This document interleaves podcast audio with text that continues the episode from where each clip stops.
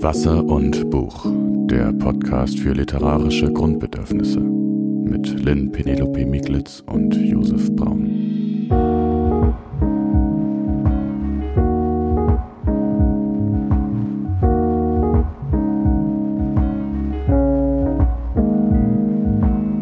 Hallo Josef, schön dich zu sehen. Hey Lynn, ich freue mich auf eine neue Folge. Und ähm, wir haben heute uns einiges vorgenommen. Ein Mhm. bisschen was zumindest, ne? Ähm, wir wollen über die Buchmesse sprechen. Ja. Da hattest du hier so einen Fakt draufgeschrieben. Kannst du das mal ganz kurz Ja. erklären? Ja, ich hatte im, im Outline gesehen, dass du darüber sprechen willst und dachte, uh, da muss ich jetzt noch mal ein bisschen was angucken, dass ich auch was sagen kann dazu. Also, das, was für sicherlich niemanden ein Geheimnis ist, ist, dass die Buchmesse seit dem 01.01.2024 eine neue Direktorin hat. Für mich war es ein Geheimnis. Ich sehe noch den alten Direktor da sitzen sozusagen. Äh, ich wusste es einfach nicht. Weißt du, was richtig gut ist, dass ich mir den Namen nicht mit aufgeschrieben habe hier. ähm, das gucke ich jetzt aber hier äh, multitasking-mäßig ähm, gleich mal nach. Ähm, Astrid Böhmisch, genau. Also die neue ähm, Direktorin der Leipziger Buchmesse heißt Astrid Böhmisch. Ähm, das heißt, es wird sich ja ähm, also schon allein durch diesen Fakt erstmal etwas verändern. Allerdings hat sie vielfach betont, dass sie ähm, die Buchmesse in Leipzig mh, für ein Erfolgskonzept hält und das Mhm. weiterführen möchte. Ähm, man muss ja auch dazu sagen, dass Oliver Zille mit seiner Ausrichtung wirklich tolle Arbeit geleistet hat. Ähm, die äh, Astrid Böhmisch selber kommt äh, aus der Germanistik und aus der Anglistik und mh, hat vor allem mh, ja Film und Marketing gemacht. Jetzt mal ganz grob zusammengefasst. Alle, die das interessiert, können sich dazu natürlich nochmal ausführlich belesen. Ähm, und jetzt rätselt die, rätselt die Branche natürlich so ein bisschen, wie es sich entwickeln wird. Ähm, das, ja, kann ich natürlich auch nur mutmaßen. Die Zeit wird es zeigen, aber ich bin gespannt. Ich muss aber ganz ehrlich sagen, so Messe an sich, ich vermeide es, auf die Buchmesse zu gehen. Also auf das Messegelände meine ich damit. Mhm, mhm. Äh, ich bin da einfach immer ein bisschen überfordert und ähm, ja, ich treibe mich lieber in Leipzig rum. Und Leipzig liest soll als Lesefest auch beibehalten werden. Wenn man das mal so für die Leute, die vielleicht noch nie da waren oder so, sagen kann, Leipzig zu dem Erfolgskonzept von Leipzig gehört ja, dass, ein, dass es einen großen Teil, einen Veranstaltungsteil gibt, der quasi noch neben der Messe auf dem Messegelände stattfindet. Und der Genau. ist vor allem so nachmittags, abends. Und da sind halt überall in der Stadt eigentlich, eh, auch in den unterschiedlichsten Orten, Lesungen, literarische Performances und so weiter. Wir wollen da später auch nochmal drauf eingehen, ähm, fangen jetzt aber erstmal mit einem Streik an. Oder er nennt sich ebenfalls so Strike Germany, hieß es vor kurzem. Und ich dachte mir wirklich, also jetzt ist es auch schon ein bisschen länger her Ja. und das läuft halt so vor sich hin. Und ich war wirklich erstmal so richtig irritiert, was das eigentlich jetzt ist. Also Mhm. so, ne? Und ähm, wie, was hast denn du davon mitgekriegt? Oder ist das dir so durchgerauscht sozusagen? Also es ist mir komplett durchgerauscht. Ich habe gar nichts davon mitbekommen, aber es wundert mich halt auch einfach nicht. Ich ähm, habe gerade, ähm, bevor wir aufgenommen haben bei Josef, ist das ein Spiegel oder ein Stern? Stern. Ein Stern gesehen, wo irgendwie draufsteht, Franz Beckenbauer, äh, 45 bis 2025. das ist immer noch das Beste. Und Also- ich so, hä, ist der tot? Und es ist halt jetzt Stand heute, wo wir das aufnehmen, irgendwie drei Wochen her und ich habe es einfach nicht mitbekommen. Es ist Ich glaube sogar schon länger. Ich würde sagen, es gibt diese Menschen noch, Ja. die wirklich nicht in die, an diesen News-Cycle angebunden sind. So, das kann man Ich- bei dir einfach sehen. Es Es gibt, ist es gibt wirklich- es noch. So auch in unserer. Generation und sowas. Ja, aber ist das wirklich so- erstrebenswert? Ich schäme mich ein bisschen. Nein, ich weiß nicht. Ich finde es einfach eher, eher, eher faszinierend, weil es ja sozusagen auf einem von jeder Schlagzeile, als es dann passiert ist, Ja. ne, so entgegenspringt quasi und in jeder Fernsehshow erwähnt wird und gefühlt alle Sondersendungen machen. Ähm, also insofern finde ich fast in dem, in dem Maße finde ich es fast ein bisschen beeindruckend, ehrlich Okay, das gesagt. freut mich sehr. Dann schäme ich mich jetzt nicht mehr gar so dolle und vor allem freue ich mich jetzt, dass du mich über Strike Germany ein bisschen aufklärst. Strike Germany ist eine anonyme Website. strikegermany.org und die haben internationale Kultur, also da gab es so einen Text drauf, Mhm. es war so eine ganz einfache Website, so ein Text. So ein One-Pager wahrscheinlich. Ja, ne? genau. Und man wusste nicht, wer es gemacht hat. Also es blieb anonym und ähm, die riefen eben zum Boykott öffentlich geführter Institutionen in Deutschland Mhm. auf, weil sie gesagt haben, die sind eh nur auf der Seite von Israel und würden das Leid der Palästinenser quasi komplett ignorieren und ähm, dann noch als Argument, dass alle, die, die Israel kritisieren und eine pro-palästinensische Haltung einnehmen, in Deutschland quasi mundtot gemacht werden und Hat nicht. ja so ein bisschen so ein Zensur. Ähm, genau, es war Echo dann so. McCarthy wurde dann so aufgerufen, also diese Ära in Amerika, Ja. wo, wo die Kommunisten verfolgt werden und dann wurde halt das so behauptet. Mhm. Ähm, das ist schon mal eine sehr wackelige Behauptung. Aber ich will, wir, wir, wir kommen vielleicht gleich nochmal zu einer Einordnung. Jetzt Ja. will ich nur kurz sagen, was da noch passiert ist. Ja. Ähm, also die Organisatoren blieben im Hintergrund. Wir kriegen jetzt gerade Besuch. ja, lass uns Hallo. kurze Pause machen.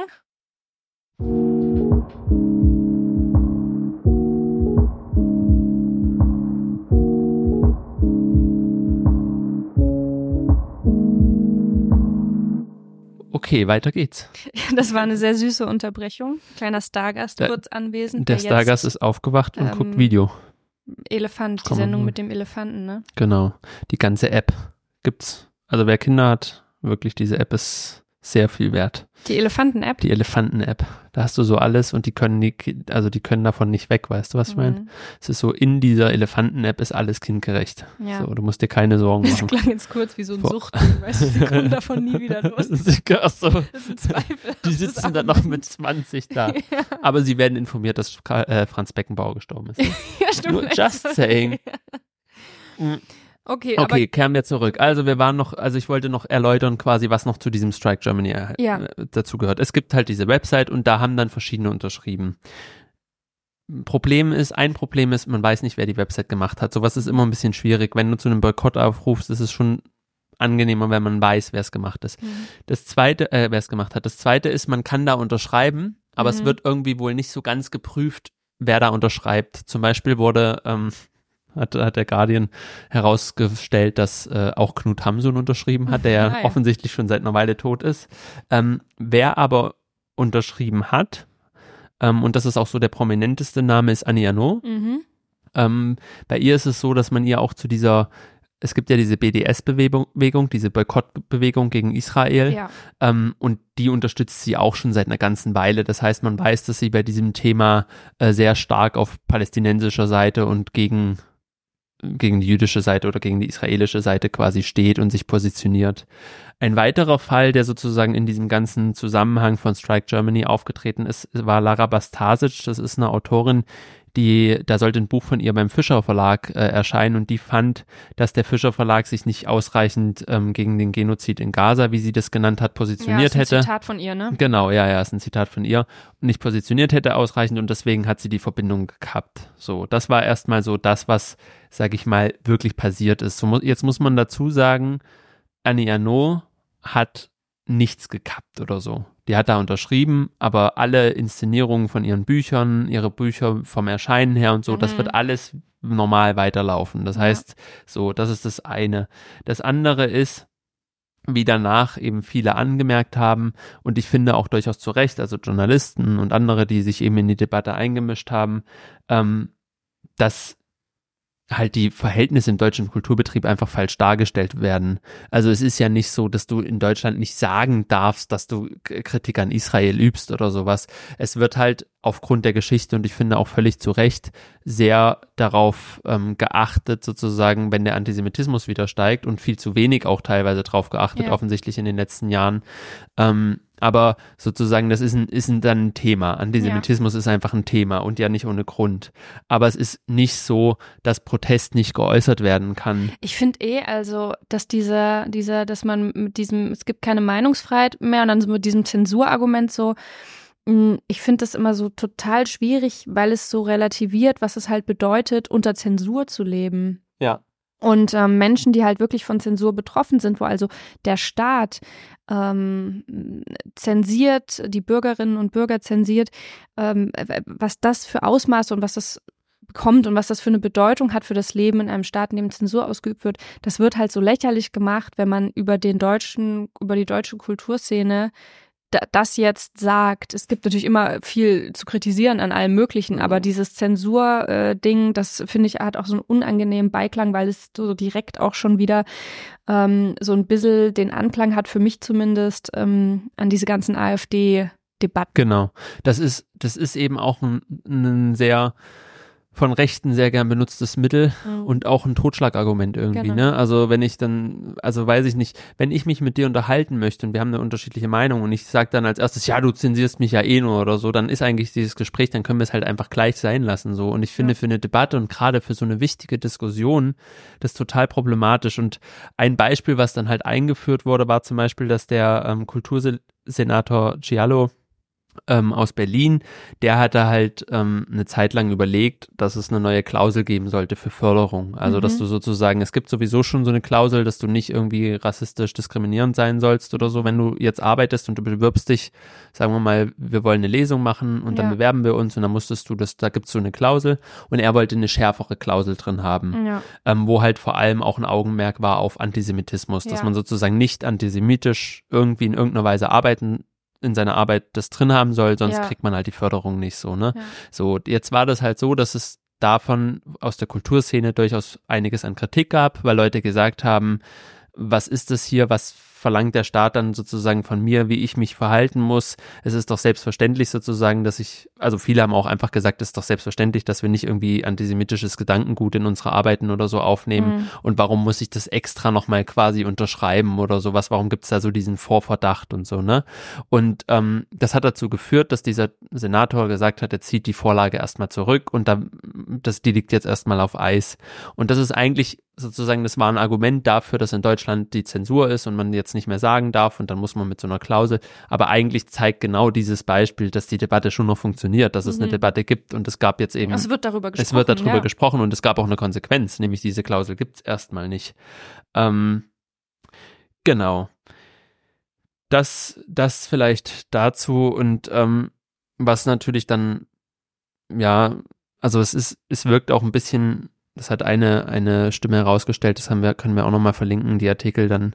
Ähm, es wirkt halt auch ein bisschen so, als ob quasi diese BDS, diese Boykottbewegung, die ja gerade in der Kulturszene auch sehr, sehr stark ist, quasi hier mit ihren Mitteln eigentlich weiterkämpft und das jetzt halt auf Deutschland ausweitet, ne? Mhm. Weil Deutschland quasi ein prominenter Unterstützer ist von Israel. Ähm, was ich ganz interessant fand in dem Zusammenhang, war ein Gedanke, der gar nicht quasi direkt sich darauf bezieht, aber irgendwie dann so gut gepasst hat. Und zwar ist der von David Großmann. Und David Großmann ist ja ein jüdischer Schriftsteller, der in Israel lebt und viel, sehr, sehr viel über das Verhältnis ähm, Deutschland-Israel nachgedacht hat. Über den werden wir auch nochmal reden in einer der kommenden Folgen.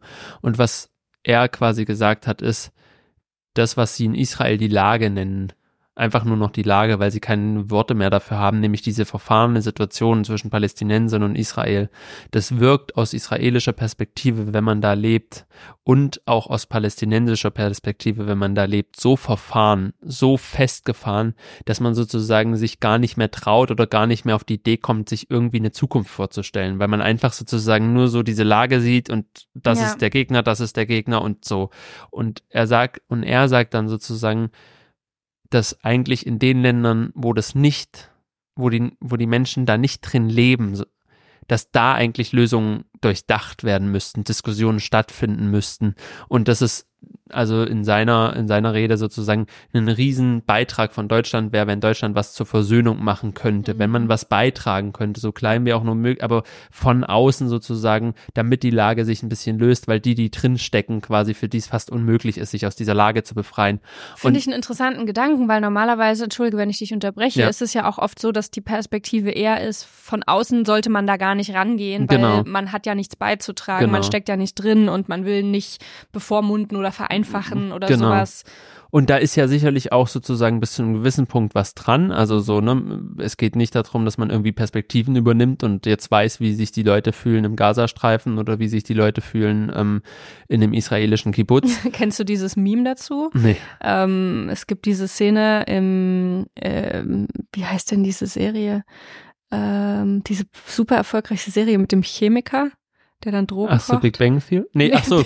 Bang okay, okay, jetzt weiß ich. Weißt du, welche ich meine? Ja, ich weiß, welche du Ähm, meinst. Breaking Bad. Breaking Bad. Mhm.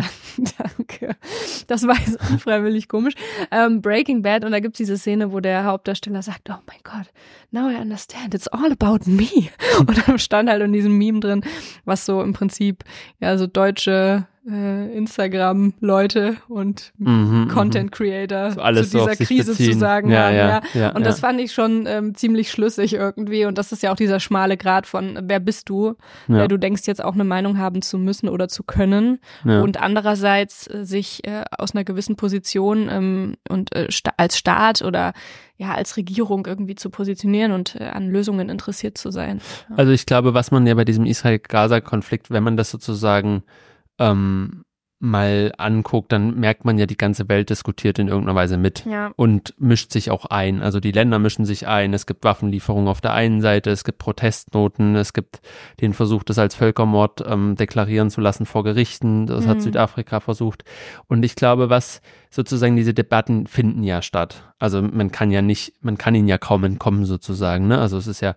Und dann denke ich halt so, das, was wir leisten können überhaupt hier jetzt in unserem Land, in unserem Leben, ist eben zuzuhören und, und zu lernen und zu versuchen, sozusagen eine Debatte zu führen. Und da sind solche Sachen einfach kontraproduktiv. Also, ne, auf Sachen aufmerksam machen, ja, aber zu behaupten, ja, es gibt eh nur Zensur und das ist alles blöd und das ist alles falsch, das ist einfach keine Diskussion. Und ich glaube, ähm, das, das Beste, was uns passieren kann, ist, dass es eine Diskussion möglich ist. Eine Mhm. Diskussion, wo man irgendwie alle Seiten einigermaßen hören kann und wo man ähm, sich bemüht zu verstehen und vielleicht irgendwie, weiß ich nicht, zumindest irgendwie einen, idealerweise, dass ein Boden entsteht durch Diskussion und sowas, ne? Mm, Das erinnert mich an etwas, es gab mal ähm, eine ganz andere Debatte, die einen ganz anderen, aber ja, ähm, im gleichen Themenfeld gelagerten Sachverhalt betraf.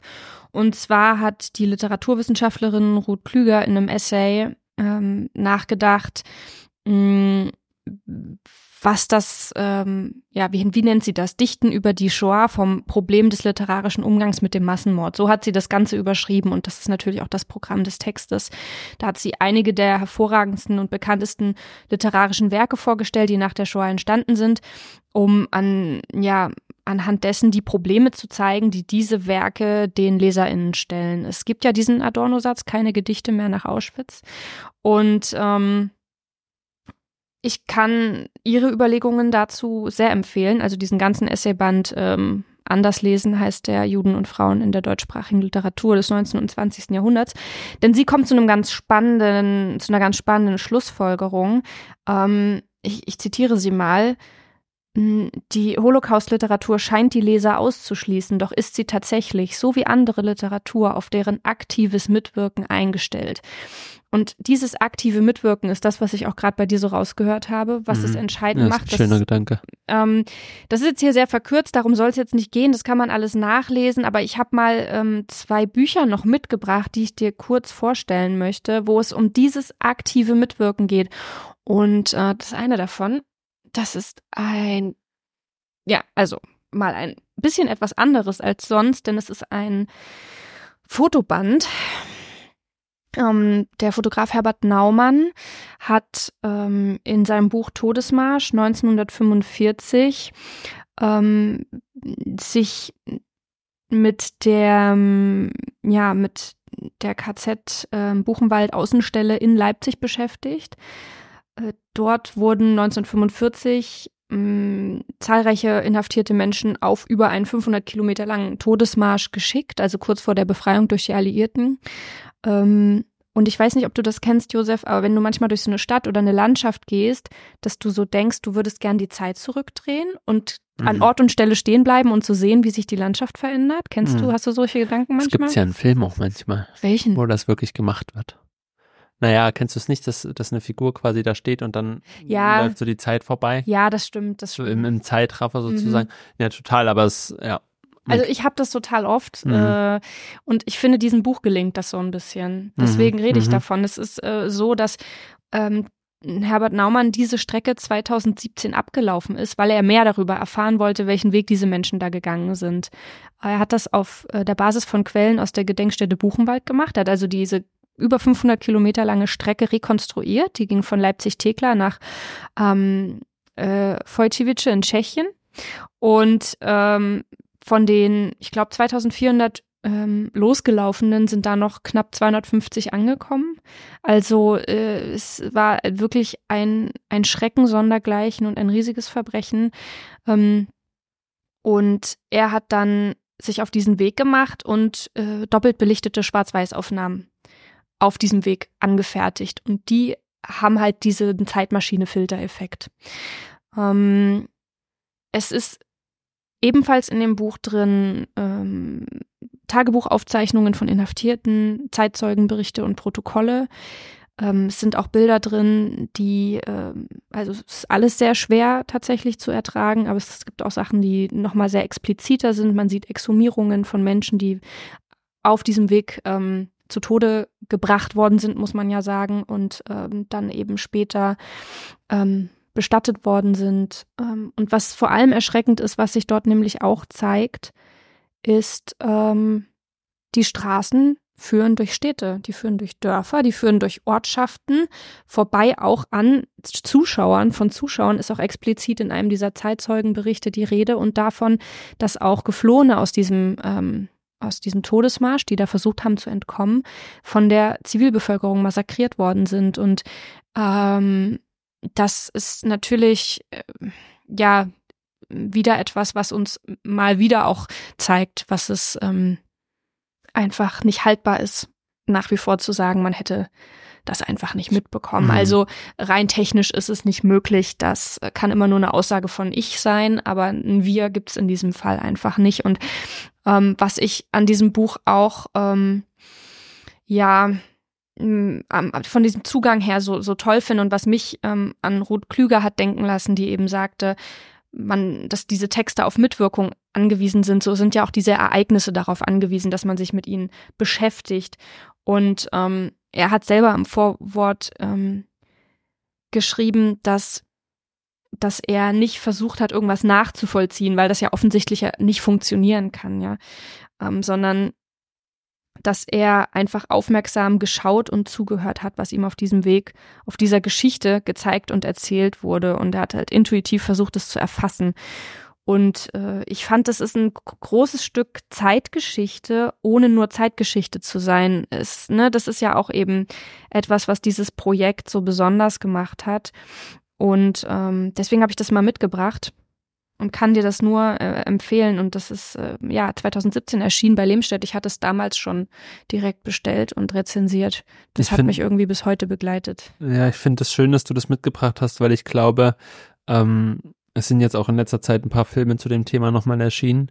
Und ich glaube, das ist echt so ein Thema, das darf einfach nie aufhören. Weißt du, was ich meine? Mhm. Also ja, es gibt schon viel Gutes, es gibt viel gute Literatur, es gibt viel gute Sachliteratur und alles. Aber das ist ein Thema, das muss sozusagen jede Generation wieder neu behandelt werden, ja. weil die Monstrosität und das, was passiert ist und das, was Menschen sozusagen zu dem Menschen imstande sind, das muss einfach sozusagen als Mahnmal darf das nie abebben, ja, weißt du? Es ist ja auch so, dass eben, dass, dass ja keine, keinen ähm, Charakter entwickeln, zwangsweise von, von, von so Wiederholungen, sondern jedes Mal, wenn sich eine neue Generation wieder neu damit auseinandersetzt, wird es neue Perspektiven geben. Ja, ähm, und genau voll. das ist ja das Wichtige daran. Ja. Und genau deswegen sollte man sich immer weiter damit beschäftigen. Ähm, das ist also das eine Buch und ähm, ich glaube, du wolltest auch noch was sagen, bevor ich nochmal das zweite kurz vorstelle, oder? Genau. Ähm, und zwar äh, habe ich mich einfach, äh, war ich sozusagen überrascht, aber auch erfreut, dass du ein, ein Buch hattest, was sehr interessant klingt, nämlich ja. äh, Todesfuge, Biografie eines Gedichts. Und ähm, das interessiert mich deshalb auch so, weil die Todesfuge für mich so einer der Texte ist, die mich wirklich geprägt haben, würde ich sagen. Wir haben das mal in, einem, in einer Geschichtsepoche sozusagen komplett gesprochen jeden Morgen vor dem Unterricht und dann quasi auch sehr viel Schule. darüber, ja, in der ja. Schule und dann auch sehr viel darüber gesprochen und ähm, ich meine, es ist ja oft so, dass Texte, die man in der Schule bespricht, eher eher untergehen sozusagen und eher man die nicht so schätzen zu schätzen lernt, weil sie halt in der Schule passieren, ne? Ja. Das ist ja ein großes Problem auch von einigen Texten, die danach irgendwie immer als Schullektüre verschrien sind sozusagen. Aber da war es halt nicht so und ähm, dieses Gedicht ist mir dann auch vor kurzem, ähm, gibt's eine, es gibt jetzt eine, äh, einen Film von Wim Wenders über Anselm Kiefer, über den Künstler und der hat mhm. dann auch rund um dieses Gedicht viel gemacht und das Gedicht kam dann auch nochmal vor, wie Paul Celan das vorliest und es ist einfach so, wenn man über die Shoah nachdenkt und über dieses Ganze, ist dieses Gedicht einfach so mächtig. Es ist Ja. einfach so ein einflussreicher Text, dass ich einfach sehr ge gespannt bin, was, ähm, ja, wie das ist, wenn sich ein Buch dem widmet. Ja, das ist natürlich jetzt erstmal ein spannender Zugriff. Ne? Also der Literaturwissenschaftler hat es geschrieben und zwar Thomas Spar, der hat das 2020 herausgebracht mm, und hat hier auf 300 Seiten eine Biografie geschrieben für ein Gedicht. Und ich fand diesen Zugang deshalb so vielversprechend und so schön, weil dieses, mm, wie er auch schreibt, ja wohl berühmteste Gedicht nach der Shoah, ähm, hat halt ein Eigenleben entwickelt. Das heißt, mm, er beginnt hier auch ganz folgerichtig ähm, mit der mit ähm, mit der Stadt, in der ähm, Celan aufgewachsen ist ähm, und beginnt damit so ein so ein ähm, ja so eine Art Profil von Tschernowitz ähm, zu entwerfen, dass man sich das vorstellen kann, ist auch so eine kleine Zeitreise und auch ganz viel Spracharbeit, ähm, die ja auch wichtig ist für, für so die Entstehung eines Gedichts. Was wurde da gesprochen? Das waren viel Völkerstädte und ähm, ja, Ethnien würde man heute sagen, die da zusammengetroffen sind. Und das war alles nicht frei von Problemen, aber hatte auch eine ganz eigene Art der, der Kultur, die durch diesen, durch diesen Zusammenfluss entstanden ist. Es klingt halt wirklich alles großartig, was er hier beschreibt und macht diese Welt auf. Und mh, dann da beginnt das sozusagen, diese Biografie des Gedichts, schon in der Sprache, die vor dem Gedicht da ist und aus der das Gedicht dann schöpft. Und dann, ähm, ja, hat das natürlich ganz viel mit dem Leben von Paul Celan zu tun, als Autor natürlich. Äh, wie sollte es anders sein? Aber es geht eben auch darüber hinaus und beschäftigt sich dann weiterführend eben mit der, mit der, mit dieser großen Resonanz, mit der Nachwirkung des Gedichts und mit diesem unendlichen Echo, das einfach entstanden ist. Und das ist ein toller Zugriff und ähm, auch, finde ich, eine schöne Perspektive, die zeigt, wie man sich über Literatur auch solcher Geschichte nähern kann. Also es ist ein historisches Buch von unschätzbarem Wert. Und gerade sich solchen historischen Themen über die Literatur zu, zu nähern, das ist ja auch das, was, was uns so, ja, so reizt, über Literatur zu sprechen. Und insofern ist so das so ein bisschen das Kondensat, würde ich sagen aus so einem Zugriff. Also Todesfuge, Biografie eines Gedichts ist auf jeden Fall sehr, sehr lesenswert und ähm, nimmt das Gedicht als Vehikel, um eine Zeitreise zu machen, ja. Ja, schöner Anlass, um über Literatur nachzudenken. Ja. Ähm, dann kommen wir nach diesem Themen. Kommen wir zum Schluss. Äh, kommen wir zum Schluss nochmal zur Buchmesse, um noch ein paar Sachen zu klären. Also, warum ist es auf dem Messegelände nicht so schön? Ach so, na gut, das Erklär ist wahrscheinlich Geschmackssache. Viele schwärmen ja davon, aber mir ist es einfach zu voll. Hm. Also du hast die Messehallen vielleicht vor Auge. Ähm, die sind wahnsinnig gestopfte voll und ähm, Man muss sagen, Leipzig hat, also ich weiß nicht, wie es, ich kann mich nicht mehr so ganz erinnern, wie es in Frankfurt war. Ich war da schon, aber, mhm. aber zumindest gibt's in Leipzig diese Glashalle in der Mitte und Genau. sofern die Sonne da nicht so reinknallt und einen zu so einem Spiegelei macht, irgendwie, Ja. ne, das ist, das ist richtig heftig manchmal, Ja. aber sofern das nicht so ist, hat man da zumindest noch so ein bisschen Raum dann wieder, ne? Ja. Also so, aber ist schon so. Es ist Ich einfach hab- voll, es ist viel los, es ist laut und ich finde auch immer so ein bisschen, mh, es hat für mich nicht die Atmosphäre, in der ich Literatur konsumieren will. Also klar, es gibt wahnsinnig viele Lesungen und so weiter. Und als ich zum Beispiel noch Kritik gemacht habe, da war es immer total toll, dort die Verlage zu treffen und so weiter. Da habe ich das auch viel und regelmäßig gemacht. Aber äh, wirklich als Leserin in der Situation, in der ich also gerade mehrheitlich bin, äh, gibt es andere Situationen, die mich wesentlich mehr beglücken. Nämlich zum Beispiel die Abendveranstaltung, ne? Ja, Ähm, ich möchte mal ganz kurz noch was sagen, wer Gastland ist. ja, bitte. Unter dem Motto alles außer flach. Tolles Motto. Ne? ja. Ganz toll, präsentieren sich die Nieder Niederlande und Flandern als Gastland. Und was ich ganz interessant war, ich weiß nicht, wie da deine Kenntnisse sind. Ich wusste nicht, was Flandern ist, ehrlich gesagt. Also so, ich dachte so, okay, was ist, was ist Flandern? ähm, also ich hatte das Wort mal gehört, ne? Ja, Es ist ja. der niederländischsprachige Teil von Belgien. Ja. Da gehört Antwerpen dazu Mhm. und Brüssel, wobei Brüssel eine eigenständige Region ist, aber es liegt halt da zumindest Ja. geografisch. Und ähm, also eigentlich geht es um niederländischsprachige Literatur, kann man Richtig. sagen. Ähm, die sind also eingeladen, sich zu äh, präsentieren. Und äh, dazu, also bei den Autorinnen, ich habe dann mal so ein bisschen durchgeguckt, es sind, würde ich sagen, mehr Frauen als Männer. Mhm. Es fällt aber auch auf, wenn man die so sieht, es sind nicht so viele so von diesen Stars da Mhm. irgendwie. Also die haben nicht so viele, zumindest ähm, war da jetzt in dieser Ankündigung nicht so, ne, manchmal, wenn, wenn du aus dem Laden zum Beispiel Norwegen hatten, hatte ja so einen richtigen Boom, ne? Dann Ja. kanntest du halt Knausgard und dann Ja, kanntest das du diese ganzen anderes. Leute. Das wird dann nach der Messe auch dann- dort genau. sein, ja, dass die Leute dann so. Genau, aber da ist es halt so, also welche Namen mir bekannt vorkamen, sozusagen einfach nur vom Hören, war Jessica Dorlacher, Anne Enquist, Enquist, ähm, und das war es auch so ziemlich. Es gibt noch eine, die ich sehr gut kenne, ist Conny Palm. Also das ist so die, die ich wirklich so am besten kenne. Ne? Ja, genau. Die kommt auch. Ähm, und die hat ein Buch angekündigt tatsächlich. Auf das Mhm. freue ich mich auch schon sehr. Also sowieso auf die Lesung, aber auch auf sie. Und zwar sind es zwar, das wird nicht so dick sein, aber es werden Essays sein über Schriftstellerinnen, die ihr gefallen. Mhm. Und das Buch heißt oder wird heißen vor allem Frauen. Und ähm, es sind Essays angekündigt über Sylvia Plath, John Didion, Virginia Woolf und Olivia Lang. Oh, da sind Olivia wir Lang doch, da ist dabei. doch die Da, Augen. da, das geht voll ab. Und ansonsten, ähm, ne, ich, um das jetzt mal ein bisschen flapsig zu sagen, ich freue mich total. Ich muss sagen, irgendwie Conny Palmer, also dieses IM-Buch, Mhm. was sie geschrieben hat über den, Ja. über die Beziehung und den Tod ihres Mannes, Ja. ihres ersten Mannes und dann auch das zweite über den Tod ihres zweiten Mannes, ähm, Logbuch eines unbarmherzigen Jahres, das finde ich einfach, sind zwei richtig gute Bücher, Ja. ne? Und die schreibt einfach dazwischen sehr, sehr wenig. Also es ist Mhm. nicht so eine Schriftstellerin, die jedes Jahr irgendwie was raushaut, sondern die schreibt irgendwie nur mit einem Anlass, hat man so das Gefühl.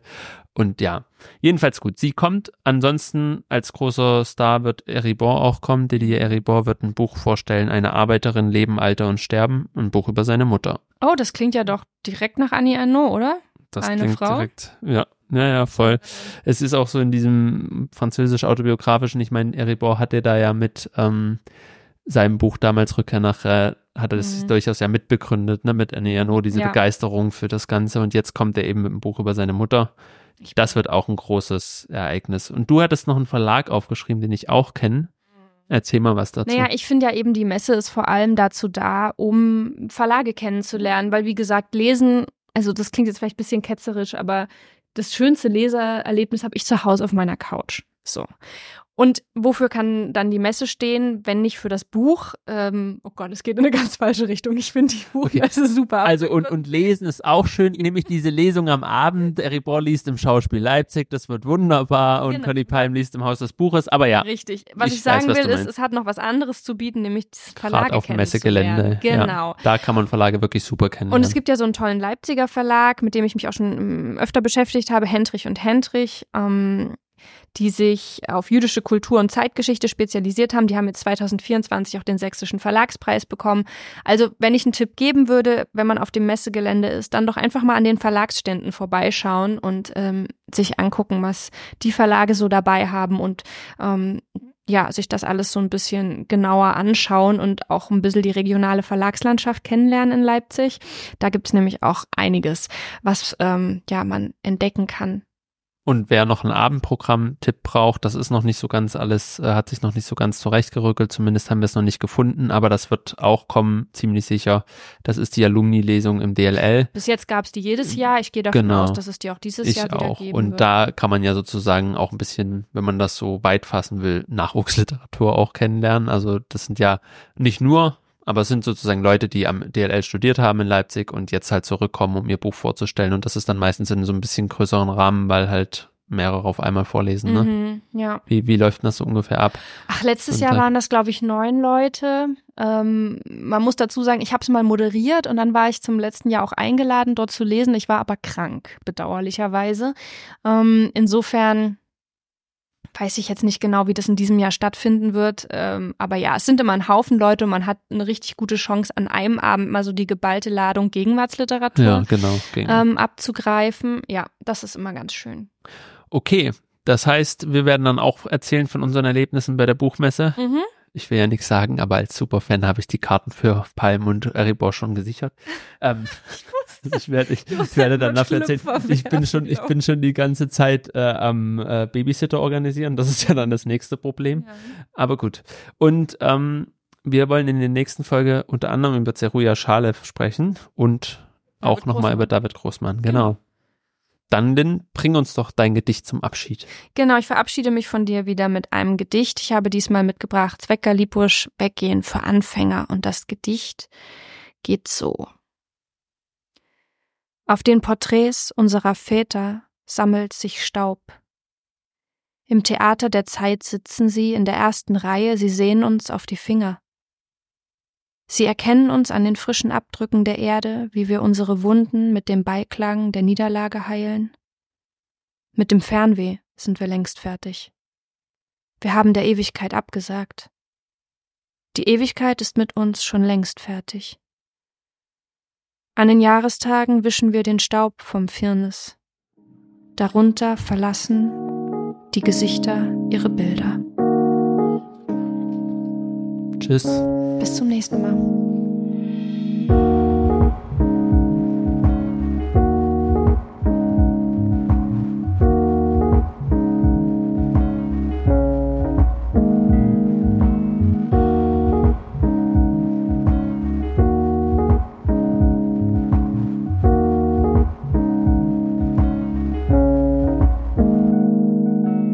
Das war Wasser und Podcast für literarische Grundbedürfnisse mit Lynn Penelope Mieglitz und Josef Braun.